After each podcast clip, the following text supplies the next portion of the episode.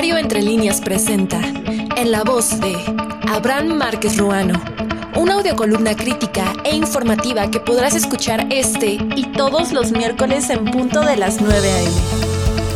Esto es Movilidad Urbana, responsabilidad compartida.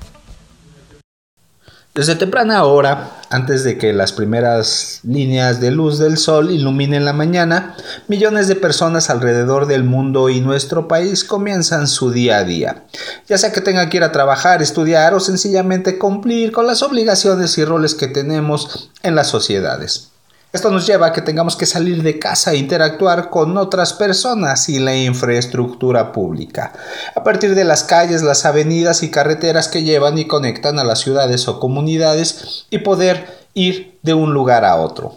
Es decir, comenzamos con una movilidad urbana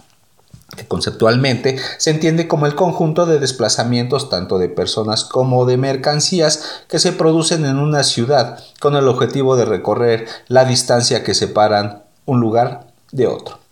Lo anterior conlleva que cientos de personas se abarroten en una carrera por llegar a tiempo a sus lugares de destino e incrementar así los factores de riesgo de sufrir accidentes. Y es que, por ejemplo, el Instituto Nacional de Geografía y Estadística, INEGI, estima que aproximadamente casi mil accidentes de tránsito ocurren al día en nuestro país, de los cuales se estima que un promedio de 12 personas pierden la vida en este tipo de incidentes debemos considerar que las ciudades son ocupadas por peatones, ciclistas, transporte público, motociclistas, camiones de transporte pesado, vehículos particulares, entre otros, y que el mismo Senado de la República refiere que la movilidad, y cito, se ha convertido en uno de los asuntos prioritarios a atender y resolver en las agendas gubernamentales. Las estrategias que se han llevado a cabo hasta el momento en la mayoría de los casos no han logrado crear las condiciones de bienestar y prosperidad para la población en las áreas urbanas. Empero a lo anterior y las obligaciones que implica para el Estado, habría que recordar y reconocer que no solo el factor infraestructura puede ser determinante para la generación o en su caso prevención de los accidentes, sino el más importante, el factor humano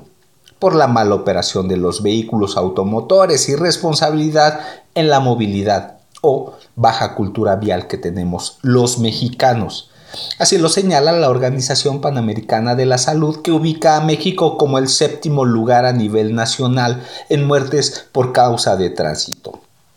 Y no, no me dejará mentir, usted lo puede constatar por la constante imprudencia de personas que operan vehículos motorizados que no respetan los límites de velocidad, que no respetan los lugares destinados para peatones, el uso de motocicletas sin casco, la no utilización de cinturones de seguridad, cruce de peatones por zonas de alto riesgo, etcétera, etcétera. En resumen, a todo esto es necesario valorar y hacer introspectiva sobre la responsabilidad que tenemos en nuestras manos para conducir vehículos automotores, para trasladarnos y así como también en compañía de nuestras familias y detenernos en pensar que los accidentes se pueden prevenir. El Secretariado Ejecutivo del Sistema Nacional de Seguridad Pública reconoce que de enero a julio de 2022 148 personas perdieron la vida en accidentes de tránsito en territorio hidalguense. Pero no solo son cifras, sino que como lo mencioné al inicio de esta narrativa, debemos como sociedad recordar la responsabilidad que tenemos en nuestras manos y saber que como dice el cliché, siempre nos van a estar esperando en casa nuestras familias. El riesgo de accidentes puede reducirse si, si multiplicamos la responsabilidad bilateral que implica la famosa movilidad urbana.